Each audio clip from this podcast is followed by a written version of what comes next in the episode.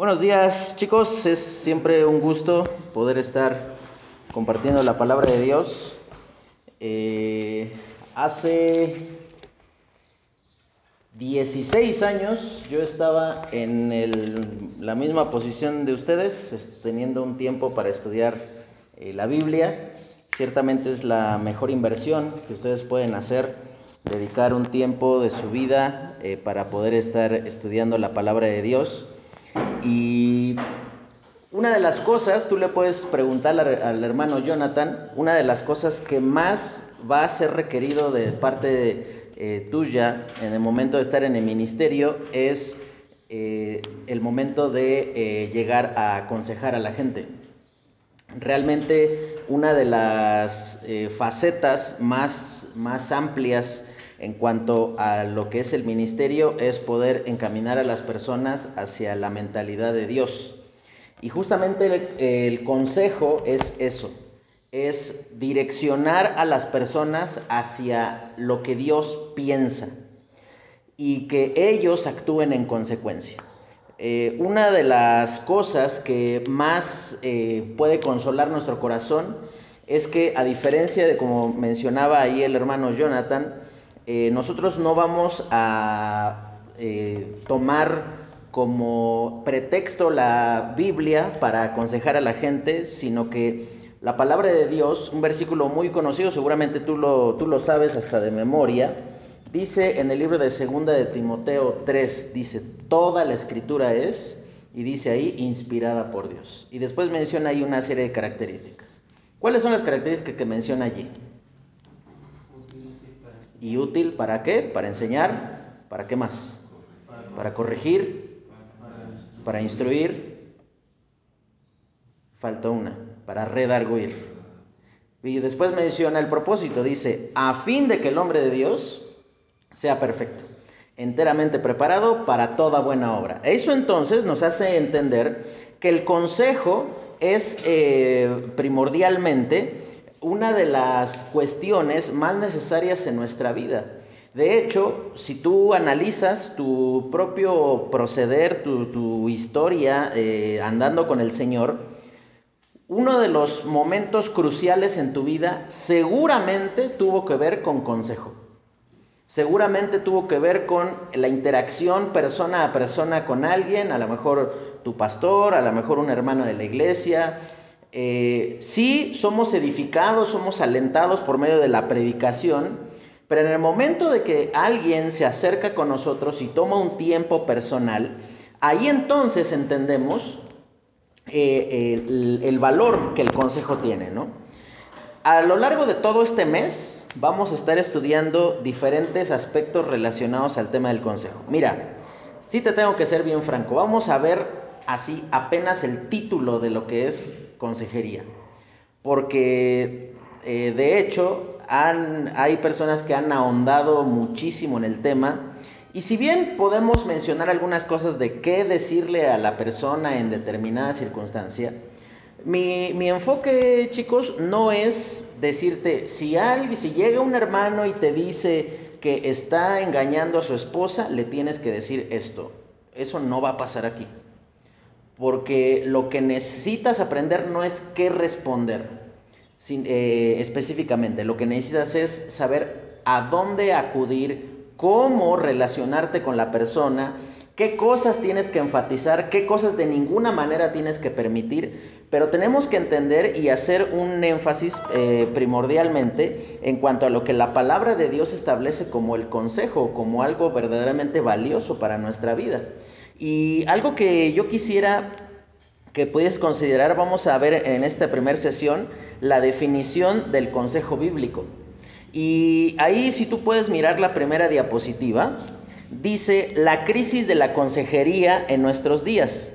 Dice, la psicología ha alcanzado encumbrarse como nunca antes, siendo entendida y definida por sí misma como la solución a todos los conflictos. Pero ahí entonces viene el pero.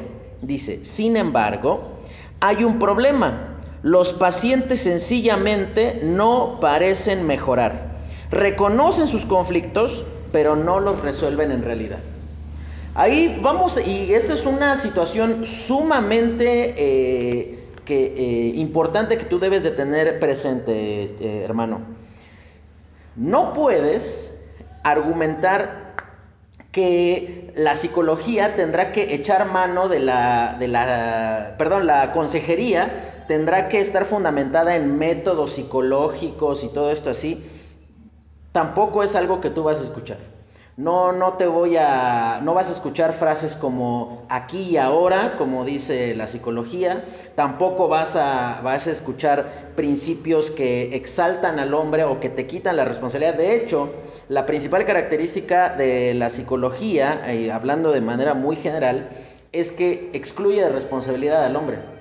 La culpa la tienen tus padres, la culpa la tienen tus circunstancias, la culpa la tiene eh, estás enfermo, necesitas un medicamento y por eso estás deprimido, este, la culpa la tiene el, el, COVID, que estuviste tanto tiempo encerrado, pero no, no colocan la responsabilidad sobre verdaderamente quién corresponde.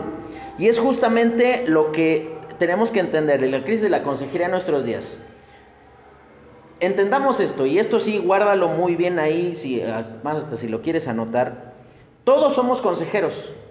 La cuestión es saber si somos consejeros bíblicos. No, y a, y a, lo mejor tú vas a decir, bueno, yo sí soy un consejero bíblico porque yo le digo a la persona, es que la palabra de Dios dice. Sin embargo, voy a, eh, y lo vamos a ver en la segunda sesión, voy a, ver, a mencionar cuatro frases donde hablan de la multitud de consejeros y uno de ellos es falso. Y tú me vas a decir cuál de ellos es. Los otros tres sí son bíblicos. Uno de ellos dice, en la multitud de consejeros, en la multitud de, los consejeros está la seguridad, en la multitud de los consejeros está la sabiduría, en la multitud de los consejeros está la fuerte confianza, y en la multitud de los consejeros está la fuerte confianza, la fuerte victoria. ¿Cuál de esas cuatro es falsa? Suena bíblico decir, en la, multitud de los consejeros está la sabiduría, en la multitud de los consejeros está la seguridad, en la multitud de los consejeros está la victoria, en la multitud de los consejeros está la fuerte confianza. ¿Suena bíblico? ¿O alguno de ellos te suena un tanto medio extraño? ¿Cuál es el falso? ¿Cuál de ellos es falso? Todos comienzan en la multitud de los consejeros. Te repito, en la multitud de los consejeros está la victoria, en la multitud de los consejeros está la seguridad, en la multitud de los consejeros está la, la sabiduría y en la multitud de los consejeros está la fuerte confianza. Pues es que en sí está en Dios. No, pero te estoy mencionando textualmente, así dicen los versículos, solo uno de ellos no es bíblico. Aunque suenan bíblicos, ¿te das cuenta? A eso te quería llevar a que tú tuvieras una confusión en tu mente de que dijeras, pero es que suena bien, sí suena bien, pero en la Biblia no dice en ningún lugar, en la multitud de los consejeros está la sabiduría. En ningún lugar dice está la seguridad, la victoria, la fuerte confianza, pero no dice está la sabiduría. El consejo bíblico tiene la particularidad de que va a quitarle todo el crédito al hombre va a colocar al hombre en el, en el, lugar que le corresponde, como responsable, como alguien que verdaderamente tiene que hacerse cargo de su vida alejada de Dios. Y ahí como yo te, te decía, la siguiente diapositiva menciona la complejidad del problema en la consejería. Ahora, presta atención a lo que vamos a estar mencionando allí. ¿Cuál no es el problema? Dice, el problema no es la falta de, interés en apoyar a quien requiere dirección. El problema no es la falta de recursos para una consejería apropiada. La iglesia puede disponer un espacio, comprar unos sillones muy cómodos para sentarse, café, galletas, eh, puede, es más, hasta contratar un consejero profesional. Ese no es el problema. El problema no es el desconocimiento sobre circunstancias que afecta la vida de las personas. Hay infinidad de especializaciones y creo que son importantes, son buenas, pero no son la base. Qué bueno que a lo mejor puedas hacer una, eh, especializarte o, eh, leer libros o artículos o, informarte más sobre cómo apoyar a gente con adicciones, a personas que están batallando con pornografía, eh, con problemas familiares. Eso es muy bueno, pero eso es la herramienta nada más, hermano. Nos hemos vuelto cristianos del método. Nos hemos vuelto amantes del método, amantes de, en, en tal caso haga esto, en tal caso haga aquello, pero no recurrimos a la fuente apropiada que es la palabra de Dios. El método Puede ser muy útil, puede ser muy necesario, pero el método tiene que estar basado en el propósito o en, o en el concepto de lo que la verdadera consejería, consejería bíblica es. Y ahí lo que te decía hace un ratito, el problema es que abundan los consejeros, pero muy pocos son consejeros verdaderamente bíblicos. Todos hemos aconsejado a alguien, todos hemos, eh, no, tenemos problema con que las personas se acerquen a nosotros y, no sé si te ha pasado que hay veces que la gente eh, llega muy cargada de cosas y comienza a hablar contigo y tú no sabes ni qué decirles. ¿Sabes una cosa, hermano? Bienvenido al ministerio. Porque, te lo digo de esta manera, no está mal no saber qué hacer. Lo que sí está mal es ponerte a inventar. Yo no sé si a ti te gusta el fútbol. Eh, pero hay una regla para, y no nada más en el fútbol, en cualquier deporte. En todos los deportes hay un árbitro. En todos los deportes hay alguien que dice si se está haciendo bien o se está haciendo mal algo. El punto es el siguiente. Hay algo peor que no marcar lo correcto. Imagínese, el hermano Jonathan le gusta el fútbol americano. Y no tienes que entender mucho, te explico. Cuando eh, en el fútbol eh, americano tienes cuatro oportunidades para avanzar 10 yardas y si no, tienes que entregarle la pelota al otro equipo. Listo. Eso, es lo que tú tienes que entender. Hay algo peor que no marcar lo correcto y es inventar, ponerte a inventar. Justamente eso es lo peor que tú puedes hacer en el momento del aconsejamiento.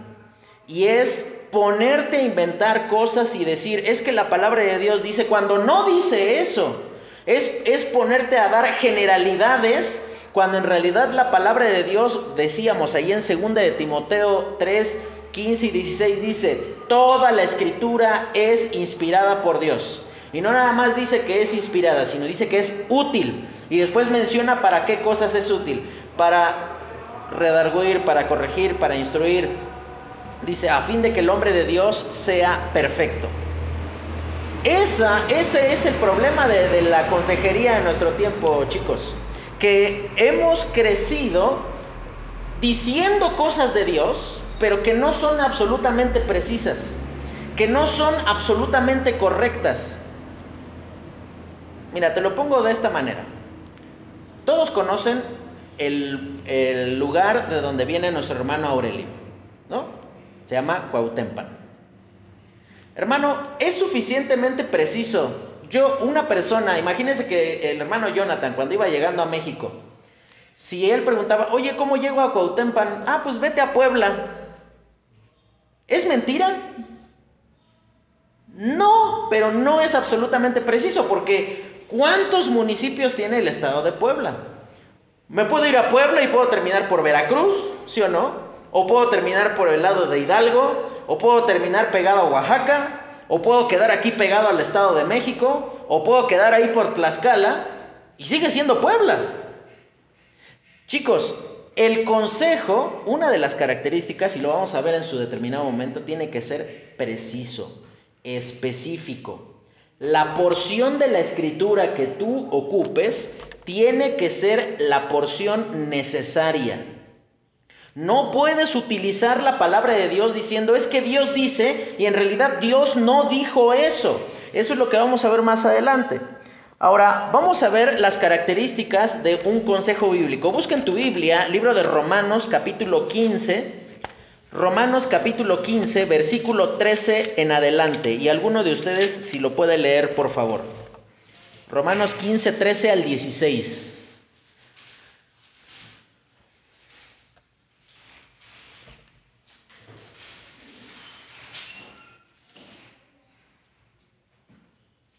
¿Alguien que lo lea? 13 al 16. Y el Dios de esperanza os llene de todo gozo y paz en el creer, para que abundéis en esperanza por el poder del Espíritu Santo. Pero estoy seguro de vosotros, hermanos míos, de que vosotros mismos estáis llenos de bondad, llenos de todo conocimiento, de tal manera que podéis amonestaros los unos a los otros. Mas os he escrito, hermanos, en parte con atrevimiento, como para haceros recordar, por la gracia que de Dios me es dada, para ser ministro de Jesucristo a los gentiles, ministrando el Evangelio de Dios, para que los gentiles les sean ofrenda agradable, santificada por el Espíritu Santo. Listo. Y ahí hay tres características que tú puedes ver en cuanto al consejo bíblico. ¿Quieres? Este es el filtro por el cual todo tu consejo tiene que pasar. Y tiene que cumplir forzosamente con estas tres cosas, sin faltar una de ellas para que verdaderamente tu consejo pueda ser bíblico. En primer lugar, la fuente de los principios que guían el consejo son provenientes de la palabra de Dios. Ahí tú te das cuenta Dice en el versículo 13, y el Dios de esperanza os llene de todo y gozo y paz en el creer, para que abundéis en esperanza por el poder del Espíritu Santo. Pero estoy seguro, eh, vosotros hermanos míos, que vosotros mismos estáis llenos de bondad, llenos de todo conocimiento, de tal manera que podéis amonestaros los unos a los otros. Ahí Pablo le está diciendo a los romanos, todo, todo lo que necesitan para el ministerio ya lo tienen. Ya tienen la palabra de Dios. En 1 Tesalonicenses 2, 14, 13 y 14 menciona la particularidad de la palabra de Dios. Dice, la palabra de Dios, la cual actúa en vosotros los creyentes. Y eso eh, es no, no me puedo detener en esa palabra actúa, pero sencillamente hace referencia a algo que produce un cambio. Que, trastorna, que modifica, que, que encamina hacia un destino distinto. Algo que tú tienes que entender, hermano, es que todo tu consejo tiene que surgir de la palabra de Dios. Mira, a lo mejor tu abuelito, tu papá, un tío te puede aconsejar apropiadamente, pero no bíblicamente. A lo mejor si tú estás teniendo problemas con tu esposo con tu esposa, eh, eh, alguno de ellos te va a decir, bueno, pues es que tienen que comprenderse, tienen que apoyarse, tienen que ser tolerantes. ¿Está mal lo que él te dijo? No. Pero es bíblico, o sea, está fundamentado. Él te dijo, es que aquí en la Biblia, en este punto preciso, dice, no. Y primordialmente, hermano, el consejo tiene que ser de esa naturaleza, tiene que ser bíblico. Tiene que tener la característica de ser un consejo que está fundamentado en la palabra de Dios. Tiene que tener un origen, tiene que ser plena y absolutamente localizable. Tiene que ser un consejo que produce paz, que transmite una capacidad de cambio. Una de las más grandes eh, tragedias, eh, chicos, en el aconsejamiento es que aconsejamos o según nuestras experiencias o según las experiencias de alguien más. Nosotros le decimos, no, si a lo mejor Dios te está llamando a servirle, a salir a lo mejor, no sé, a nuestro hermano Aurelio, Dios pone en su corazón eh, el deseo de ir como misionero a Bolivia, vamos a decir así, ¿no? Y llega Pedro a aconsejar a nuestro hermano Aurelio y le dice, bueno Aurelio, debes de tener confianza en el Señor como el hermano Jonathan tuvo confianza en el Señor. ¿Le está diciendo algo malo? No. ¿Pero es bíblico el consejo? No. Porque está fundamentado en la experiencia de alguien, no en la palabra de Dios. Permanentemente, chicos, cuando ustedes aconsejen a alguien, remítanlo a la escritura. Eso es lo único que, hace la diferencia. Dice el libro de Salmos capítulo 19, la ley de Jehová es perfecta y menciona ahí el resultado, que convierte el alma. No las experiencias de alguien, no la historia de alguien. Eso te puede resultar como un ejemplo, como un apoyo, como una ilustración en el momento de aconsejar, pero no como base de tu aconsejamiento. Después dice en segundo lugar, los métodos utilizados y su aplicación en el proceso de consejería son los mismos que Dios establece en su palabra. No, está ahí en la misma diapositiva. Eh, dice, los métodos y, la aplicación de los mismos en el proceso de la consejería son los mismos que Dios establece en su palabra, porque dice ahí en el versículo 14, eh, pero yo estoy seguro de que vosotros mismos, hermanos, estáis llenos de bondad, llenos de todo conocimiento, de tal manera que podéis amonestaros los unos a los otros.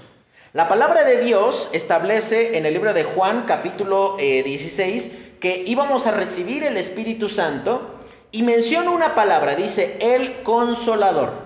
Y esa palabra consolador es muy eh, importante que tú la entiendas. Lo vamos a ver la siguiente semana, donde vamos a, ver la función del Espíritu Santo en el, en el tema de la consejería. Y sencillamente te menciono ahorita, la palabra consolador puede ser traducida como alguien que se pone a un lado para ayudar.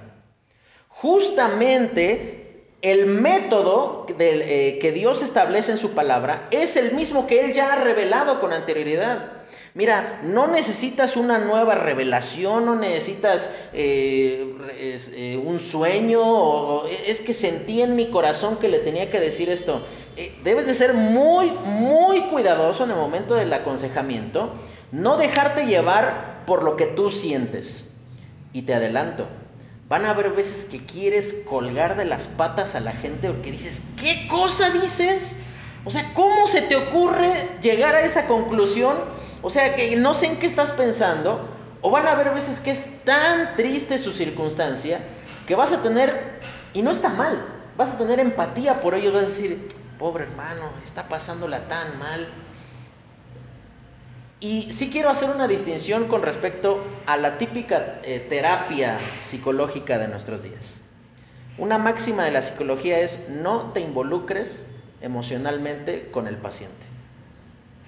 Pero el principio de la palabra de Dios es contrario. Dice, llorad con el que llora y gozaos con el que se goza.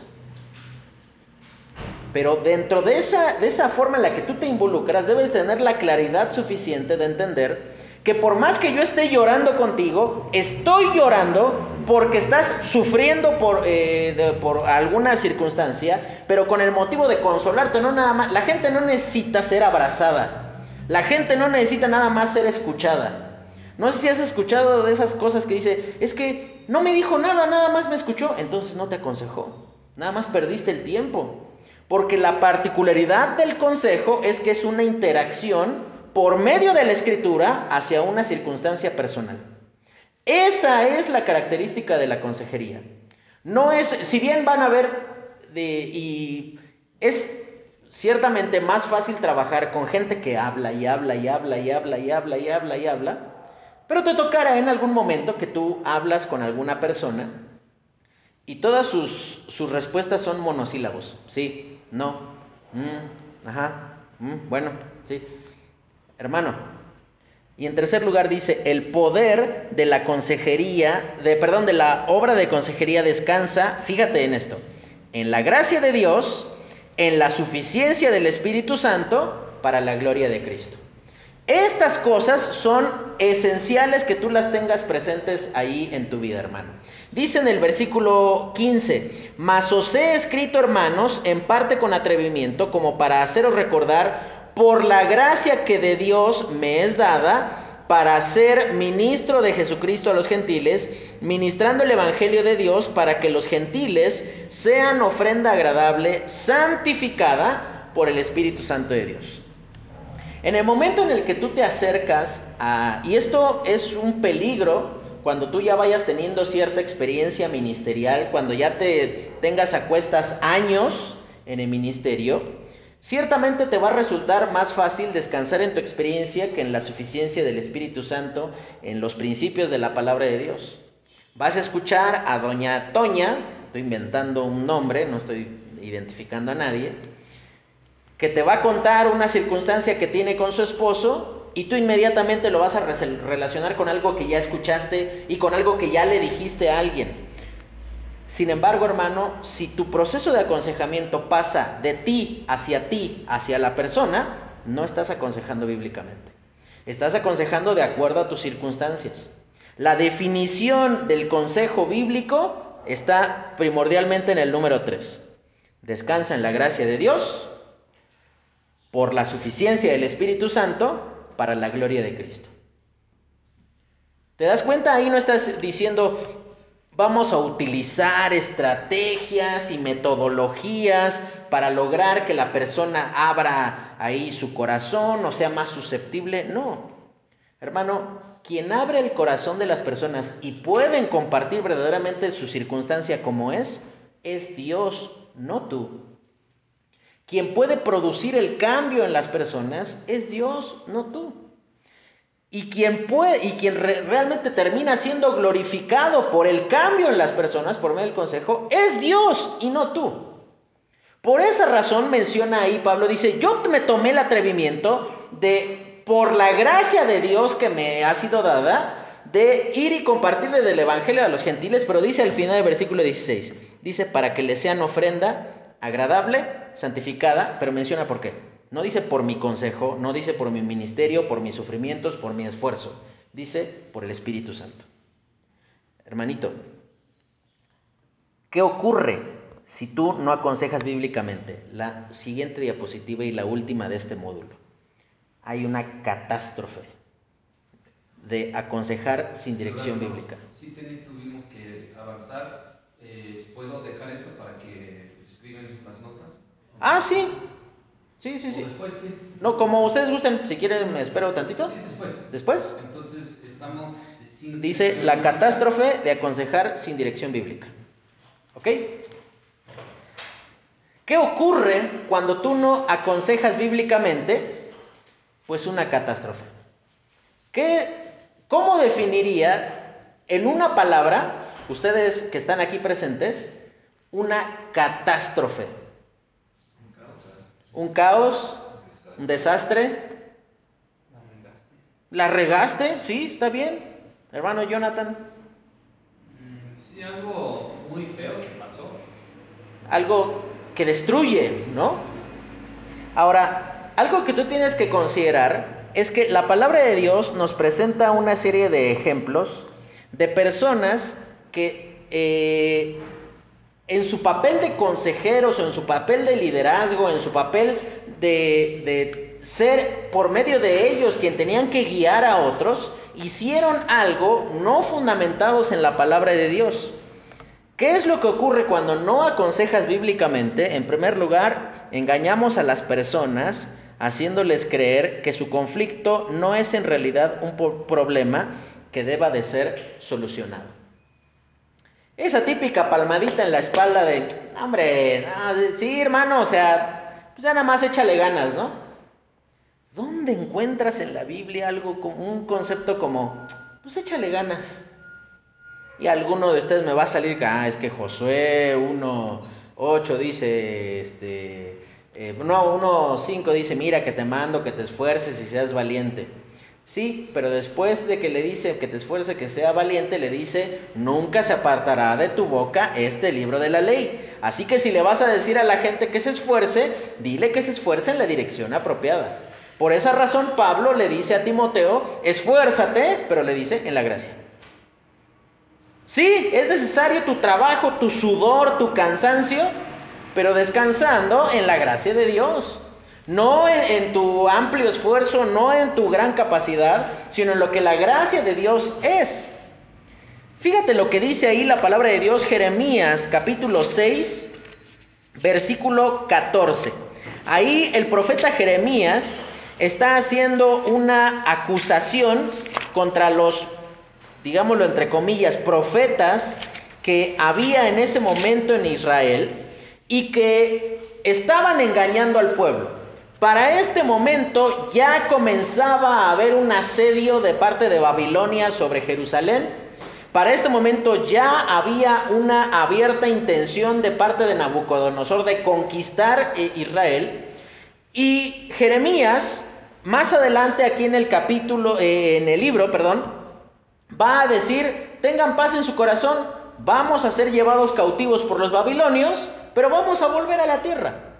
Y habían personas que profetizaban diciendo, no va a pasar nada, todo va a estar bien, este, no, no, no te preocupes, este, todo se va a solucionar. Y mira, supongamos, aunque no la tenían, pero supongamos que hubiesen tenido buenas intenciones. Tienes que entender algo, hermano. Las intenciones de nada sirven en el momento de la consejería.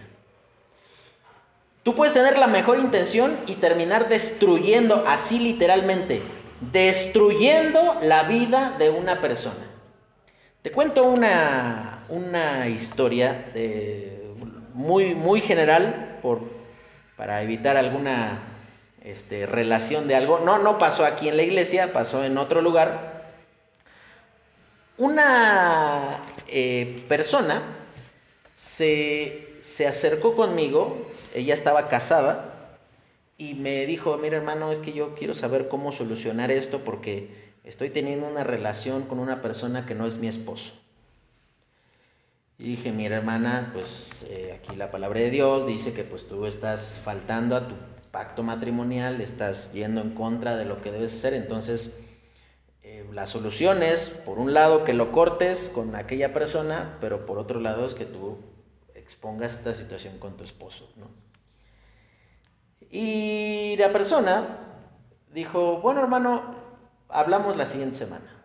Ese mismo día fue con un psicólogo. Ella vino a hablar conmigo porque se sentía mal por lo que estaba haciendo, ¿no?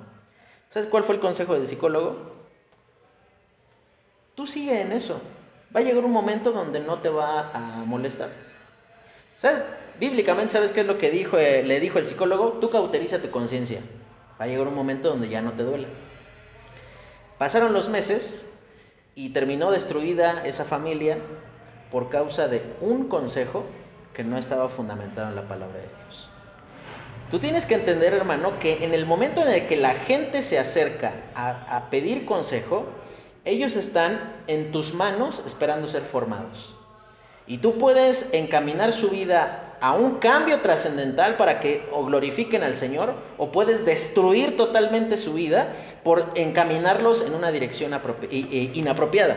Dice Jeremías capítulo 6, versículo 13, dice, porque desde el más chico de ellos hasta el más grande, cada uno sigue la avaricia y desde el profeta hasta el sacerdote, todos son engañadores. Y fíjate lo que dice ahí. Y curan la herida de mi pueblo con liviandad, diciendo, paz, paz, y no hay paz. Ellos le estaban diciendo al pueblo, este, Nabucodonosor se va a ir, eh, los babilonios no van a tomar Jerusalén, vamos a sobreponernos de esta situación, estamos pasando por un mal tiempo. Ellos le decían, vamos a tener paz y nunca tuvieron paz. Termina el libro de Jeremías y terminan todos siendo llevados cautivos. Hermano, ¿qué ocurre cuando no aconsejas bíblicamente a la gente? Los estás engañando, así. Sin, sin, sin escalas te lo digo. Le estás mintiendo a la gente. Estás haciéndole pensar que su problema no debe de ser solucionado, que sencillamente tiene que voltearse para otro lado y decir, bueno, ya pasó, allá quedó eh, atrás en la vida, pero aquí, y fíjate lo que dice también Jeremías 8:11, y va a decir la misma frase, dice eh, versículo 11, y curaron, fíjate el cambio de tiempo. En el versículo 14 del, versículo, del capítulo 6 dice y curan, es decir, lo estaban haciendo en ese momento. Pero en el versículo 11 del capítulo 8 ya lo menciona como algo que ocurrió en el pasado. Es decir, que no nada más fue algo que hicieron una vez, sino que se convirtió en una práctica recurrente de estos hombres y dice, y curaron la herida de la hija de mi pueblo con liviandad diciendo, paz, paz, y no hay paz. Por esa razón te digo, engañas a las personas si no las aconsejas bíblicamente. Si a lo mejor tú dices, bueno, es que Dios desea lo mejor para nosotros, eh, Dios de, este, todo tiene un propósito, hermano, sí, Dios tiene un propósito, pero si no los eh, diriges específicamente a la porción de la escritura que enseña eso, tú estás eh, haciendo algo totalmente incongruente con los principios de la palabra de Dios. Porque piensa en esto. En segundo lugar, ¿qué ocurre cuando no aconsejamos bíblicamente? Dice, hablamos en nombre de Dios cuando Dios no ha dicho tal cosa. Ese es el, y más ustedes chicos que están estudiando en un seminario, en un instituto, es el hecho de que la gente sepa que estudiaste la Biblia es ponerte una etiqueta casi casi aquí en el pecho que diga pídeme consejo. Y lo vas a ver cuando tú ya estés pasen un poco de años. A la gente va a valorar más, no estoy diciendo que está bien, pero va a buscar más el consejo no de sus padres por encima del tuyo. Y esa es la razón por la cual tu consejo tiene que ser bíblico. Fíjate el, eh, la tragedia en la cual ahí en el libro de Ezequiel capítulo 13 menciona y la, la forma tan temeraria en la cual estaban viviendo estos hombres. Vamos a leer desde el versículo 3. Así ha dicho, Ezequiel 13, versículo 3, así ha dicho Jehová el Señor, ay de los profetas insensatos que andan, y fíjate, en pos de su propio espíritu y nada han visto. Como zorras en los desiertos fueron tus profetas, oh Israel. No habéis subido a las brechas ni habéis edificado un muro alrededor de la casa de Israel para que resista firme en la batalla en el día de Jehová. Vieron vanidad y adivinación mentirosa. Fíjate la tragedia. Dicen, ha dicho Jehová y Jehová no los envió. Con todo, esperan que Él confirme la palabra de ellos. Vamos a parar aquí. Fíjate la incongruencia. Dios no los mandó, ellos no vieron nada, está hablando de profetas. Es decir, ellos no tienen dirección de parte de Dios, pero aún así esperan que Dios confirme su, su consejo. Y esta es una de las de los más notables distintivos de un consejero que lo hace en la carne, que hace las cosas según sus propios méritos. Va a aconsejar según su razonamiento, pero va a culpar a Dios si esto no se cumple. Supongamos, vamos a decirlo de esta manera, ¿no? Viene una chica, un muchacho, y ellos te dicen, mira, es que pues mi novia o yo estoy, estoy embarazada. Y entonces tu consejo, con la, y vamos a hablar de eso, la, la, de esta semana que viene a la otra, sobre cuáles son los riesgos del aconsejamiento. Y sobre todo con jóvenes, es muy común que tú con el afán de caer en gracia con ellos, de quedar bien, tú tratas de encubrir algunas cosas, de tapar. Te lo menciono así muy rápido. Por ningún motivo, hermano, le prometas a la gente que no vas a decir nada. Nunca le hagas promesas a la gente. Promesas tales como, cuéntame y yo no se lo voy a decir a nadie, eh, cuéntame y este, pues todo va a quedar aquí entre nosotros, jamás. Eso nunca se hace bajo ninguna circunstancia. Porque entonces ahí tú te conviertes en cómplice del pecado de, esta persona. Y entonces llega la, eh, la chica y tú le dices, bueno, pero pues ve a hacerte una prueba de embarazo este, y vienes y me dices, ¿no? Y viene y te dice, no, pues es que sí, estoy embarazada. No, bueno, pero este, vamos a esperar que esto se confirme. Y pues, se, termina confirmando, o sea, termina estando embarazada la chica, el muchacho, y tú les aconsejaste sencillamente no hacer nada, sencillamente eh, tratarlo de ocultar el mayor tiempo posible y por eso la chica andaba fajada para que no se le notara eh, el embarazo, la chica andaba todo el tiempo con ropa holgada como para que la pancita no se le notara, todo el tiempo andaba que, ay no es que me cayó algo mal y por eso tengo asco. Hermano, Cuando vienen los, eh, los padres y te dicen, oiga hermano, ¿qué, qué hiciste? ¿Por qué, ¿Por qué no me dijiste? No hermano, esto es una prueba del Señor. No, no es una prueba del Señor. Es resultado de tu mal consejo. Por esa razón dice aquí, ellos, Dios no los envió, pero aún así esperan que Él confirme su dicho. Y fíjate todavía cómo continúa diciendo.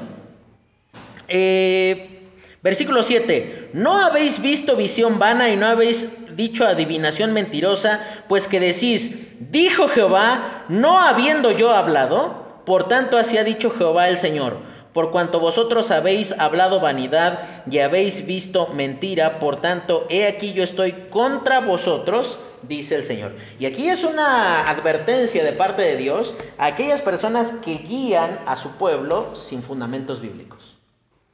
Y vamos a ampliar la situación en cuanto a la cuestión ministerial, no nada más consejo. Si tú estás tomando decisiones no fundamentadas en la palabra de Dios, para el ministerio, hermano, Dios te libre. Porque aquí está diciendo en el versículo 8, yo estoy contra vosotros. Por cuanto tú hablaste diciendo, Dios dijo, y yo no dije eso, ¿sabes cuántas veces escuché gente decir, es que hermano, en la multitud de los consejeros está la sabiduría? En Proverbios dice, y no dice eso. ¿Te das cuenta la catástrofe que es aconsejar sin fundamento bíblico? Y en último lugar, y terminamos con esto, dice, conducimos a las personas a sufrir las consecuencias de atender nuestro mal consejo. Fíjate lo que dice el libro de Lucas, capítulo 11. Aquí el Señor Jesucristo está condenando la religiosidad de los fariseos, los escribas de su tiempo. Y fíjate lo que va a decir versículo 52. Hay de vosotros, intérpretes de la ley, porque habéis quitado la llave de la ciencia, vosotros mismos no entráis, entrasteis y a los que entraban se lo impedisteis. ¿Sabes qué está diciendo aquí el Señor Jesucristo? Ustedes son dignos de condenar y van a sufrir graves consecuencias, no solamente porque aconsejaron mal a mi pueblo, sino porque en el momento en el que el pueblo pretendía hacer lo correcto, ustedes les impidieron. El, el, error más común en el, en el momento o en el proceso de aconsejar, chicos, es que tú aconsejas según tus opiniones. Y tus opiniones están formadas por muchas cosas. Por cómo fuiste criado, por dónde creciste, por cómo creciste, eh, si tuviste escasez o si tuviste abundancia, si tuviste una buena relación con tus padres o no, eh, hasta qué grado de estudios llegaste, eh, si tuviste una dificultad mayor en tu vida, a lo mejor una enfermedad, un accidente, eh, el divorcio de tus padres, alguna cosa. Pero el problema está que cuando aconsejamos según nuestras opiniones, ¿Qué era lo que decían los intérpretes de la ley? No, no sigan este camino. ¿Por qué? Porque a mí no me agrada. Es que la cuestión no es si te agrada o no te agrada, la cuestión es que la Biblia lo dice así y lo tienes que decir así. Habrán cosas, hermano, que van a ver la verdad, circunstancias donde tú dirías, sería más fácil hacer esto o hacer aquello, pero no es algo que la Biblia lo presenta de ese modo. Por esa razón, algo que tú tienes que hacer, eh, hermano, Dice aquí, hay de vosotros intérpretes de la ley, dice, porque habéis quitado la llave de la ciencia. Esa frase, quitado la llave de la ciencia, era algo así como un refrán en el tiempo del Señor Jesucristo y que hacía referencia a estorbar para que otros entiendan. Mira, y lo vas a ver muy comúnmente en tu ministerio, eh, se tiene la visión 2020, ¿no? Imagínate en unos 10 años, ya se pueden tener 3, 4 iglesias más establecidas, conformadas, y de repente uno de los encargados de esas iglesias llega contigo y te dice, es que hermano, mira, eh, siento que Dios me está moviendo a otro lugar ¿Sabes qué es quitar la llave de la ciencia? Es decirle, no hermano, esa no es la voluntad de Dios. Dios no, Dios no te puede haber puesto primero aquí en la iglesia y después llevarte a otro lado. Entonces no, no, no estás cumpliendo el propósito de Dios. Y eso es muy común en el aconsejamiento, que aconsejamos según nuestros intereses. Yo prefiero que Él se quede aquí porque Él me está ayudando a mí, a mi visión. Es una visión que Dios me dio, claro, pero me está ayudando, está haciendo parte en lo que, lo que queremos hacer.